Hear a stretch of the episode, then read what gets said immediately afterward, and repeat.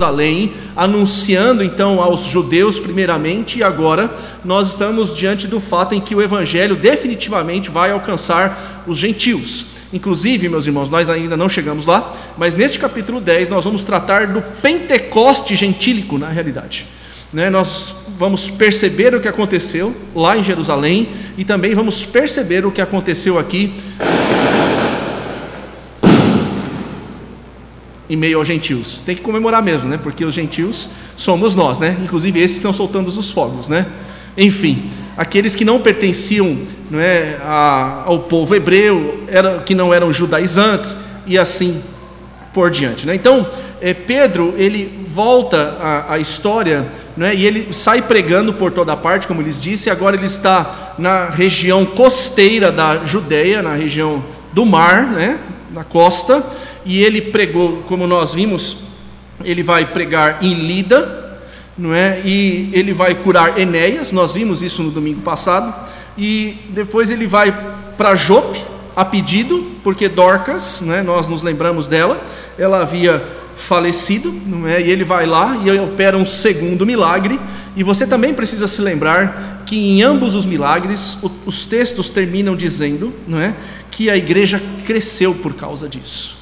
Eu gosto muito desta ênfase do autor sagrado de Lucas, escrevendo para Teófilo, para você perceber, meus irmãos, que os milagres, eles não são um fim em si mesmo. Os milagres narrados aqui no texto, em Atos dos Apóstolos, eles têm uma finalidade, que é confirmar a pregação. Não é? Você precisa se lembrar que nós estamos numa época de transição da antiga, hoje vai ser difícil, né, irmãos? Da antiga para a nova aliança, não é? E, enfim, esta época de transição é marcada então por esses sinais, prodígios, muitas curas, muitos endemoniados são libertos. O texto está recheado disso. Só para você se posicionar historicamente, depois do ano 62, 63, você vai perceber nitidamente, inclusive na narrativa, que esses sinais e prodígios eles começam a diminuir. É notório isso, né? eu não estou inventando nada, não pense que eu estou dizendo isso para fortalecer alguma posição teológica, não é isso, porque se fosse o contrário, nós afirmaríamos com todas as letras. Com isso também não estamos dizendo, como lhes disse no domingo passado, que Deus não mudou, Ele pode fazer as mesmas coisas, Ele tem o mesmo poder, mas, contudo, não podemos cair neste engano de acharmos que nós vamos conseguir repetir o que aconteceu em Atos no tempo presente. Né? Há muitos pregadores que dizem isso. Né? E para nós é um grande equívoco, não é? porque a revelação já foi dada, ela está completa, né? e nós não precisamos mais desta confirmação. O Evangelho já está posto, as testemunhas estão aí. Não é? E nós então agora pregamos este Evangelho. Né? Enfim, então você percebe nitidamente que Pedro ele está é, fazendo esses sinais, a igreja está crescendo, e agora, meus irmãos, ele está numa cidade aqui no capítulo de número 10, não é? Ele, aliás, agora a narrativa passa para uma outra cidade, ainda Pedro não está aqui, mas a cidade chama-se Cesareia. Esta Cesareia é a marítima, não confunda com a de Filipe, é uma outra Cesareia. Esta Cesareia ela estava também lá na região costeira. E é interessante porque, lendo os livros que tratam, meus irmãos, deste lugar ou desta cidade, ela era composta, em sua maioria, por gentios. O gentio é todo aquele que não seguia os ritos da tradição judaica, você e eu já sabemos que nós tínhamos dois tipos de judeu. Nós tínhamos os judeus puros, os prosélitos, aqueles que não nasceram em Jerusalém, não nasceram no meio do povo, mas foram dispersos e nasceram em outras regiões, mas ainda assim eram judeus praticantes, vinham para Jerusalém e por isso nós temos aquele quadro todo retratado lá no capítulo é, de número 2. Enfim, mas a maioria desta cidade era formada por gente como você e eu né? Gente, ou como a maioria de nós, eu não creio que tenha algum judeu aqui no nosso meio, né? Depois você me corrija se isso for o caso, se este for o caso. Mas o fato é que é, aquela cidade era marcada e conhecida por gente que não tinha os costumes, a tradição, não é, judaica. Não é? Eles não professavam a religião nesta perspectiva. Não existia isso. Por isso eles são tratados assim. Não é uma forma discriminatória quando o texto ou quando isso é apresentado na palavra. É por isso que o Evangelho vai chegar, inclusive, a eles, igualando todas as coisas. para deixar bem claro que o evangelho é para todos os homens, porque todos são pecadores e carecem da glória de Deus, né? Enfim, então ele o, o evangelho nos mostra isso claramente e agora esta cidade que está sendo mencionada aqui, o texto diz no verso de número 1, se você puder olhar comigo aí, diz-nos o texto que lá morava um homem, um centurião chamado Cornélio, né?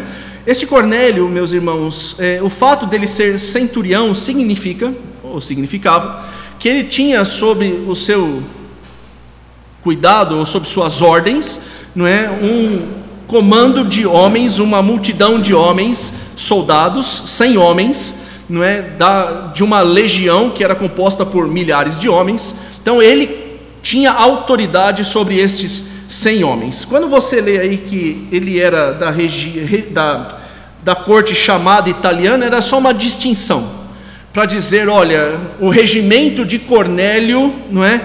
é conhecido como a corte italiana, é só isso, não tem mais nada, pelo menos até onde eu pesquisei, até onde eu soube e olhei, não há nada distintivo neste aspecto, é só para dizer, olha, como é o nome da corte de Cornélio, ou dos soldados, da legião, dos comandados, então eles eram tratados assim. Enfim, o texto vai dizer, meus irmãos, e continua narrando a respeito deste Cornélio, que ele era um homem, veja o verso de número 2, que ele era um homem piedoso,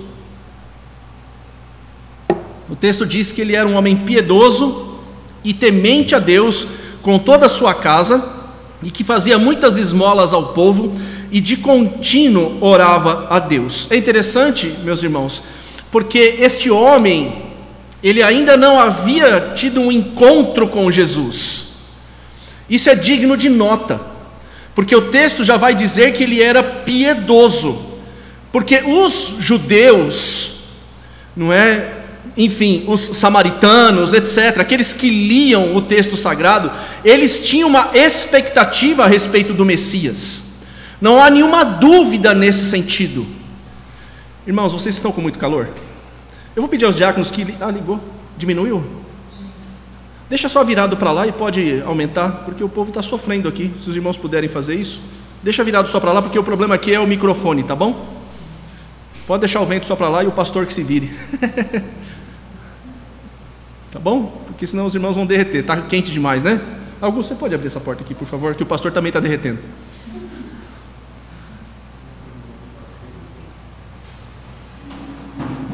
Não tem problema. Faz a manobra aí.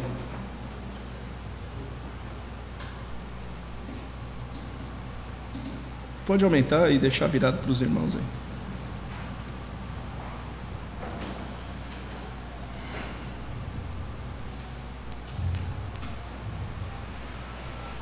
Melhor assim. Muito bem. Então, o texto diz, continuando, meus irmãos, o texto diz que ele era um homem piedoso. Lembre-se que aqueles homens judaizantes, eles tinham uma expectativa a respeito do Messias. Eles liam o Antigo Testamento. Eram homens sérios. É? O fato de muitos não terem crido no Messias não significa necessariamente que todos eram hipócritas, etc. Eles só não reconheceram. E aqui o texto faz questão de dizer que um homem que ainda não tinha tido este encontro pessoal, transformador, libertador, ele era um homem piedoso. E nós já tratamos disso. O texto diz que ele era um homem piedoso e temente a Deus. Ou seja, era um homem reverente. Ou seja, ele reverenciava. Ele sabia quem ele era e quem Deus é. Ele era, desculpe, um homem obediente a Deus. Quando nós estamos falando de piedade, quando nós estamos falando meus irmãos, de ser temente, do temor a Deus, estas palavras estão inseridas neste contexto. Ninguém pode dizer que é piedoso e temente a Deus se não for reverente, se não reverenciar de fato Deus Todo-Poderoso, Criador de todas as coisas, que enviou seu Filho para nos salvar. Nós não podemos ficar brincando por aí com este Deus como se ele fosse qualquer um. É muito estranho quando alguém diz assim, o cara lá de cima. Que cara lá de cima? O nome dele é Deus, o Todo-Poderoso. É, é muito, irmãos, é, eu, eu fico muito preocupado quando nós começamos a tratar a Deus como se ele fosse um parça. Não que ele não seja o nosso amigo, não que ele, ele nos ama como ninguém ama, mas ainda ele é o Deus Todo-Poderoso, Criador de todas as coisas, e a gente não pode perder isso de vista. Então, quando o texto está dizendo, ele está dizendo: olha, Cornélio era um homem piedoso, um homem que obedecia, um homem que era reverente, não é? Muito provavelmente, meus irmãos, e muito provavelmente mesmo, ele era um judeu praticante, porque naquela época também você já encontrava esse tipo de comportamento, não é? Gente que professava fé em alguma religião, mas na prática não tinha nada de sério e concreto, coisa tão comum nos nossos dias. Você encontra pessoas que dizem que são religiosas, mas elas são religiosas da boca para fora. Ou elas dizem assim: ah, meu pai é, minha mãe é, e o que você é? Ah, eu vou junto. é isso que a gente encontra muitas vezes. O texto, então, está nos mostrando claramente, não é, que este homem, não é, ele muito provavelmente, mas muito mesmo, quase 100% dos comentaristas dizem a mesma coisa.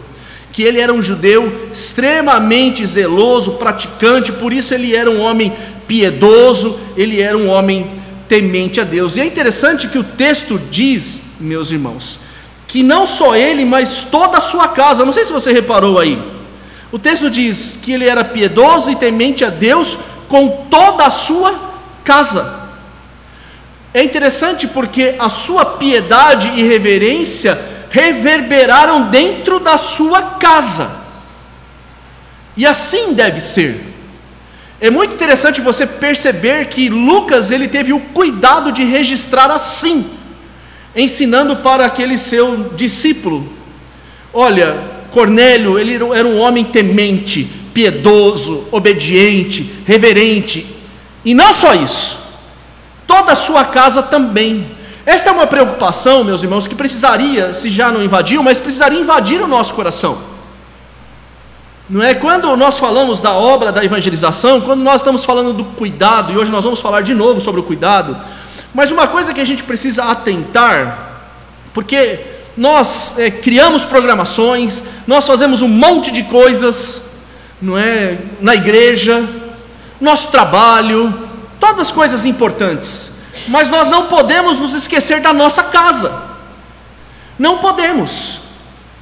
Não adianta, irmãos, eu, eu tenho visto isso e alguns me perguntam assim: Ah, pastor, é, esse domingo aqui de manhã não vou poder estar porque eu tenho que sair com a minha família porque a gente precisa tirar um tempo juntos porque nós estamos muito distantes, a nossa vida tem sido muito acelerada, a gente não consegue ter tempo de comunhão juntos.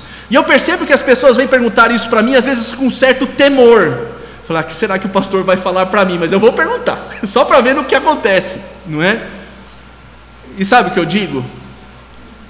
Vá em paz e seja feliz, vai curtir a sua família. Ah, pastor, mas todo domingo? Aí também não exagera e não força a barra, né? Porque eu vou te convidar para visitar o Adilson, visitar o presbítero Alceu e o presbítero Davi que não estão conosco, se é que você me entendeu, né? Mas, fora isso, irmãos, é, é muito importante que a gente cuide, a piedade, né, o temor a Deus, a reverência e a obediência passam pela nossa casa. Tem que passar, necessariamente. É o nosso primeiro alvo, é o nosso primeiro lugar de cuidado. E a gente vai perceber isso aqui lendo outros textos essa noite. Mas o fato é que ele era um homem temente a Deus, não é? Piedoso com toda a sua casa, que fazia muitas esmolas, terminando o verso número 2, né? Muitas esmolas ao povo e de contínuo ele orava a Deus. E é interessante, meus irmãos, que a piedade e o temor a Deus aqui é descrito por Lucas. É claro que ele não descreveu tudo que está relacionado à piedade e ao temor a Deus, mas ele está dizendo que Cornélio ele tinha alguns traços que caracterizavam nitidamente esta piedade e temor, porque ele era um homem que dava esmolas, ou seja, ele atendia aos necessitados, e você deve se lembrar que quando nós pregamos no domingo passado, o texto diz exatamente a mesma coisa sobre Dorcas. Ela dava esmolas. Vejam, a piedade, olha, preste atenção nisso. A piedade, o temor, que significam reverência e obediência, estão sendo descritos ou descritos por Lucas de forma tal que você e eu percebemos que ela dava esmolas. Por quê? Eu já expliquei e vou dizer de novo. Naquela época, você não tinha programas sociais, você não tinha assistência do governo. O pobre, se ele não encontrasse uma fonte de renda, ou aquele que era inválido, como nós observamos na porta do templo, gente é, paralítica, etc, etc, se eles não tivessem alguém para cuidar, eles só lhes sobrava mendicar. Não tinha outra saída. Eles não iam receber um cartãozinho do governo para ir uma vez por mês lá e receber um determinado auxílio. Não tinha isso. Nada, zero. Era muito complicado nesta época, meus irmãos. Se você fosse pobre, a sua situação certamente seria crítica. É por isso que o texto diz que estes que eram piedosos, assim como Dorcas e agora no caso de Cornélio, eles davam esmolas, eles percebiam aqueles que tinham é, necessidades não é, e que estavam ao seu redor. Assim como Dorcas, e nós vimos, ela dava esmolas e cuidava das viúvas. Ou seja, eles tinham o olhar para aqueles que eram mais necessitados. Pastor, isso tem base bíblica? Tem e tem uma ordem. Abra comigo a sua Bíblia em 1 Timóteo, capítulo 5, verso 8. 1 Timóteo 5,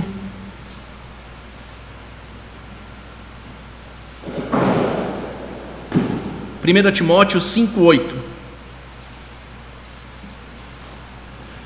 O texto diz assim: Ora, se alguém não tem cuidado dos seus, e especialmente dos da própria casa, tem negado a fé e é pior do que o descrente. E aqui, meus irmãos, se você olhar o texto desde o começo, você vai perceber que o texto está tratando das viúvas, daquelas que ficavam à margem, daquelas que perderam seus maridos, se um parente não as assumisse, então elas ficariam numa situação delicadíssima. É por isso que o texto está dizendo: olha, de forma hierárquica, nós precisamos cuidar de todas as pessoas. Em primeiro lugar, o texto diz: especialmente aqueles que são da nossa própria casa, família. É isso que o texto está ensinando aqui.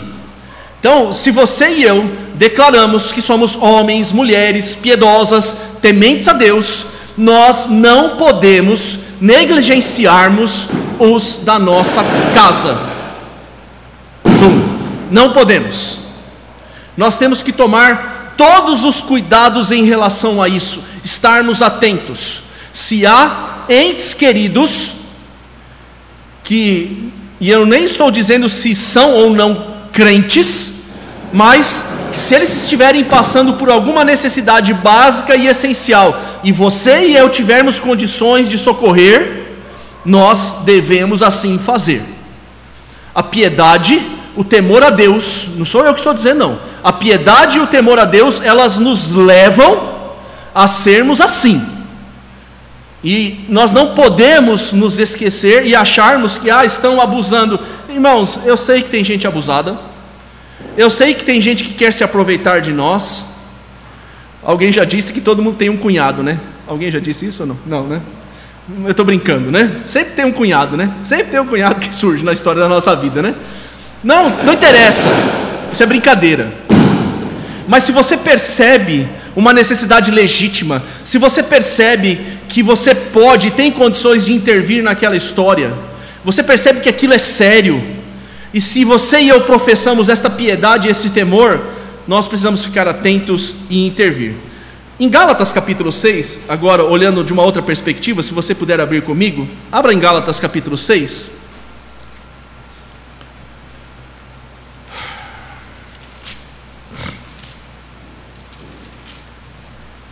Versos 9 e 10. Olha que diz o texto, que coisa legal. Para a gente pensar junto aí. Gálatas 6, 9 e 10 diz assim: E não nos cansemos de fazer o bem, porque a seu tempo ceifaremos, se não desfalecermos. Por isso, Enquanto tivermos oportunidade, façamos o bem a todos, mas principalmente aos da família, da onde? Da fé, os nossos os nossos irmãos. Então eu olho para minha casa, está tudo resolvido dentro da minha casa, os meus parentes próximos, há alguma demanda séria, necessária, cuja qual eu devo intervir, tenho condições de fazer isso. Se eu sou um homem ou mulher piedosa e temente a Deus, eu devo fazer. O segundo momento, quando eu olho para a minha igreja, para os meus irmãos aqui da igreja local, e sei que há alguma necessidade que envolve a vida de algum irmão, e se eu tenho conhecimento disso, se eu sou um homem, se eu sou uma mulher piedosa e temente a Deus, eu devo intervir nestas histórias. Ah, não, mas aqui na igreja, na nossa igreja está tudo certo, ninguém está passando por necessidade. Então, eu posso verificar em igrejas amigas se tem alguém lá passando necessidade? Sim, posso. Ah, eu posso ajudar irmãos que são de uma outra denominação? claro que sim. Deve fazer isso. Eu conheço uma história, irmãos, de uma igreja presbiteriana que investiu mais de meio milhão de reais para inaugurar uma igreja luterana lá no Rio Grande do Sul. Assusta um pouco ouvir essas coisas, né? Causa um certo. Nossa, os presbiterianos ajudaram a construir uma igreja luterana? É? Essa história tem nome, CNPJ, eu sei quem foi que fez. É uma bênção, porque isso tudo tem a ver com o reino. Se, irmãos, se você sabe, nós temos uma igreja batista aqui na rua de cima, né? Eu descobri, meus irmãos, que subindo a rua da nossa igreja, mas subindo muito, mas é muito mesmo, porque eu descobri que a rua Bela Vista é gigantesca. Aí fazendo a curva, né? E, e vai indo. Aí tem uma igreja lá chamada Iema. É isso? É. Isso, Iema, né? Aí eu descobri que tem uma igreja lá, porque teve um café de pastores lá. É? Aí fomos lá, tomamos café com o pastor lá e os outros daqui da cidade. Não é? Se de repente a gente souber que há uma circunstância lá e nós temos condições, individual ou coletivamente, como igreja, de ajudarmos, isso faz parte desta piedade, deste cuidado. Por isso o texto está dizendo, meus irmãos, que ele dava esmola. E não só isso, veja aí. O texto diz que ele dava esmolas ao povo e de contínuo orava a Deus. Então, esta é a segunda característica que o texto está mostrando da sua piedade. Ele era um homem que dava esmolas, se preocupava com aqueles que estavam passando por dificuldades, e ele era um homem de oração. É, é interessante, meus irmãos, então, que a oração, na perspectiva de Lucas, também é a marca clara da piedade e do temor a Deus. É interessante você e eu percebermos isso, que a oração não é, é a marca distintiva de quem é piedoso e teme a Deus. Eu vou falar um pouco mais sobre isso mais para frente, mas os versos 3 a 6 nos informam que este homem teve uma visão. O texto diz, né? Veja o verso de número 3: Esse homem observou claramente durante uma visão cerca da hora nona do dia. Esta hora nona, meus irmãos, no calendário lá do tempo específico, era três horas da tarde. E muito provavelmente ele estava orando. Abra comigo no capítulo 3, verso 1. Volte lá no capítulo 3, verso 1.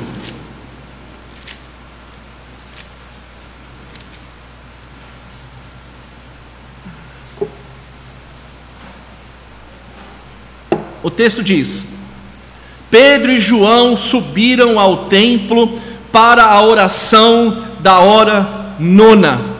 Então, muito, mas muito provavelmente, meus irmãos, o que Cornélio estava fazendo aqui, porque neste horário era o horário em que o judeu parava para orar, para falar com Deus. Né? Então, muito provavelmente, meus irmãos, ele estava orando, cumprindo aquele ritual desta hora, e isso precisa chamar a sua e a minha atenção, porque, meus irmãos, Queria que você prestasse muita atenção nisso, muita mesmo. Às vezes, eu já disse isso pelo menos uma vez aqui, nós somos dados ao estudo, ao conhecimento, à sistematização da teologia, não há nenhuma dúvida disso, nós não nos deixamos levar por qualquer tipo de pensamento ou raciocínio, nós gostamos de estudar as coisas com profundidade. É isso mesmo. Essa é a marca do movimento reformado.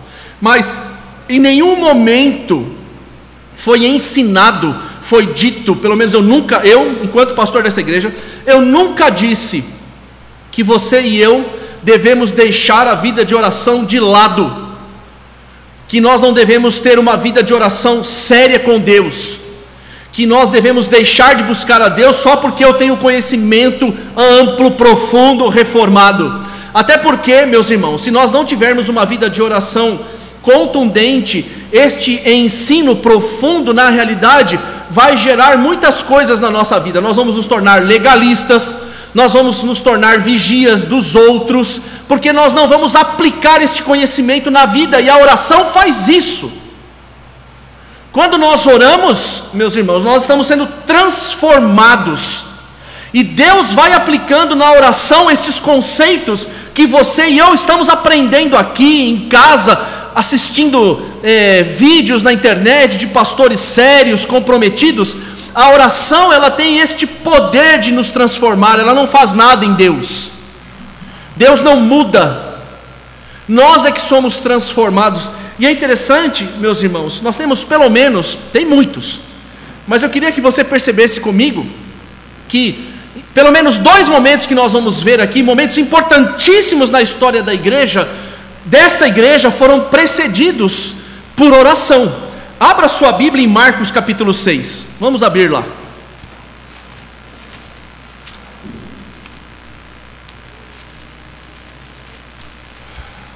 Marcos capítulo 6. Versos 12 e 13.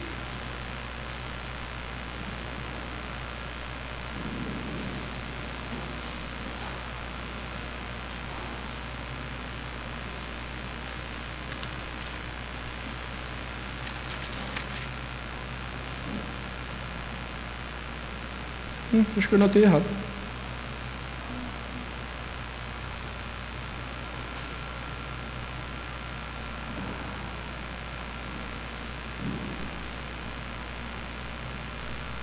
É.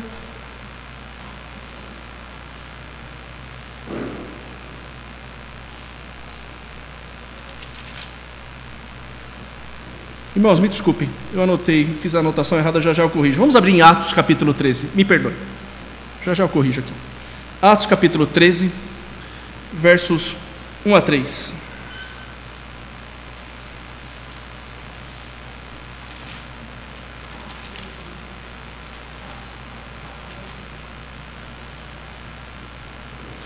Atos capítulo 13, versos 1 a 3. O texto diz: Havia na igreja de Antioquia profetas e mestres Barnabé, Simão, por sobrenome Níger, Lúcio de Cirene, Manaém, Colasso de Herodes, o tetrarca, e Saulo. E servindo eles ao Senhor e jejuando, disse ao Espírito Santo: Separai-me agora Barnabé e Saulo para a obra que os tenho chamado. Então, jejuando e orando e impondo sobre eles as mãos, os despediram. Aqui, meus irmãos, neste momento específico, nós estamos diante de um marco histórico, porque os irmãos agora vão ser enviados em suas viagens missionárias, e nós sabemos que muitas igrejas, muitas pessoas vão se converter, pessoas vão ser curadas, igrejas vão ser estabelecidas, pastores vão ser firmados nas igrejas locais, mas tudo isso vem precedido da oração. O texto que eu me perdi aqui, irmãos, diz respeito quando o Senhor Jesus sobe ao monte para orar. Depois eu vou achar aqui ele sobe ao monte para orar, ele desce, e depois que ele desce, ele escolhe os seus discípulos. Ou seja, são marcas distintivas, marcas que vão mostrar claramente que a vida de oração é necessária, e o texto bíblico vai mostrar para você e para mim que em momentos em que houveram grandes mudanças, mudanças significativas, fatos assim contundentes na história aconteceram, cujos quais Deus usou poderosamente, homens e mulheres foram precedidos de oração. E isso precisa chamar a sua e a minha atenção. E é importante a gente observar isso, meus irmãos, que Cornélio, voltando lá para Atos, se você puder, por gentileza, em Atos capítulo 10, Cornélio ele era um homem piedoso, temente a Deus, e o texto diz que ele orava. E meu irmão, nós vamos entender essa história na totalidade mais para frente. Mas é aqui, como já lhes disse, que os gentios, aqueles que não faziam parte da aliança, vão ser agora introduzidos, inclusive com a descida do Espírito Santo sobre eles. E isto, meus irmãos, é marca distintiva na vida dos crentes, e Cornélio está orando. É, é maravilhoso, meus irmãos, nós percebermos isso. E o texto diz, não é? Ah, que este homem está tendo uma visão, cerca de hora nona do dia, verso 3, e um anjo de Deus que se aproximou dele e lhe disse: Esta passagem, ou este fato, diz outras tantas coisas, que é Deus chamando, é Deus ouvindo, é Deus se manifestando, foi Deus quem percebeu, obviamente, aquilo que Cornélio estava fazendo, né? E aí um anjo, o texto diz, vai se aproximar e vai lhe dizer, verso de número 4, né? Cornélio, este fixando nele os olhos e possuído de temor, perguntou: Que é, Senhor? E o anjo lhe disse: As tuas orações e as tuas esmolas subiram para a memória diante de Deus. Ou seja, o anjo aparece, não é? o texto está dizendo isso, que muito provavelmente ele estava orando na hora nona, e o anjo então surge, e o texto vai então dizer: né, primeiro o anjo se aproxima, chama ele pelo nome, ou seja, quando nós estamos orando, Deus nos conhece pelo nome, quando nós estamos orando, e aí o anjo o chama e ele vai responder com o temor, né, diante de Deus, o que o Senhor requer de mim, o que o Senhor quer de mim, não é? E o texto vai dizer, meus irmãos, que, parafraseando, é isso: o Senhor sabe que você é um homem de oração, ou seja, piedoso e temente, e que cuida dos mais necessitados. Por isso, elas, as tuas orações, chegaram até Deus como oferta sacrificial, como aroma suave. São estas memórias. E é interessante, meus irmãos, eu não sei quantos de vocês fizeram devocional no livro de Levítico essa semana, mas abra lá em Levítico capítulo 2. Vamos ler lá no livro de Levítico. Às vezes parece um livro que a gente não atenta muito, né? Levítico capítulo 2. Veja o verso de número 2.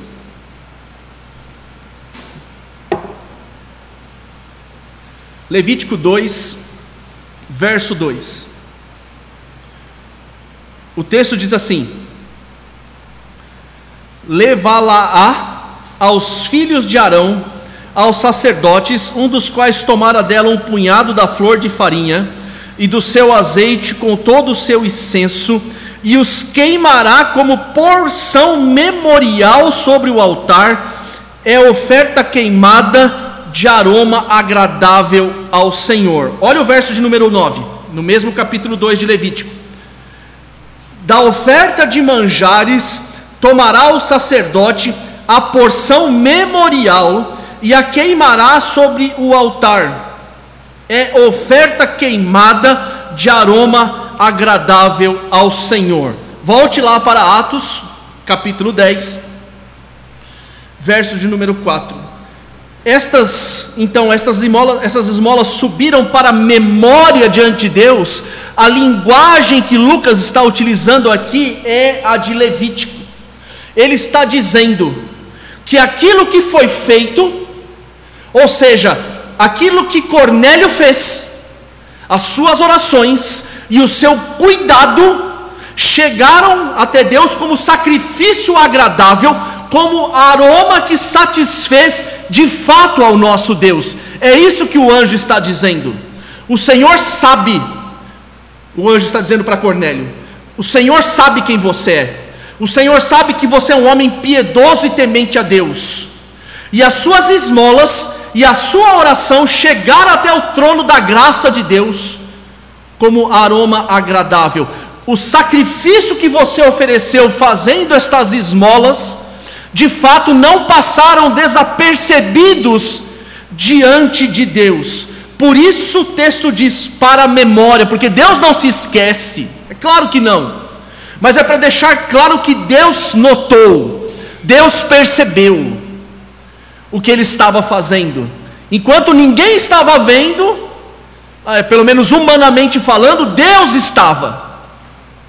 Deus estava percebendo que aquele homem, que era temente, obediente, reverente, e o era, porque ele cuidava, porque ele orava, em decorrência disso, meus irmãos, isso foi aceito por Deus, as orações dele foram atendidas. E agora, no verso de número 5, o texto diz que o anjo dá uma ordem para que ele enviasse mensageiros a Jope e mandasse chamar Simão, que, que tem por nome Pedro, porque nós já sabemos o que estava acontecendo. Ele fez os sinais em Lida, ele já havia feito os sinais em Jope, ele era o apóstolo, a igreja estava sendo fundamentada, construída por meio daquilo que ele estava fazendo, e agora nós vamos perceber a partir do próximo domingo que de fato isso passa a acontecer. Pedro vai ser usado poderosamente para o estabelecimento do evangelho no meio dos gentios, começando por Cornélio, pela casa de Cornélio, onde inclusive o Espírito Santo vai descer sobre aqueles homens, sobre aquelas mulheres. É interessantíssima essa história, meus irmãos. Ela é fundamental, inclusive, para a interpretação bíblica, a história de Cornélio. Ela é de suma importância. Né? E o, anjo vai dizer no verso número 6: Olha, Pedro está hospedado na casa de Simão, aquele curtidor que mexia com couro, né? cuja residência está lá à beira-mar. E é interessante porque o anjo vai embora, no verso número 7. E ele obedece, ele não titubeou.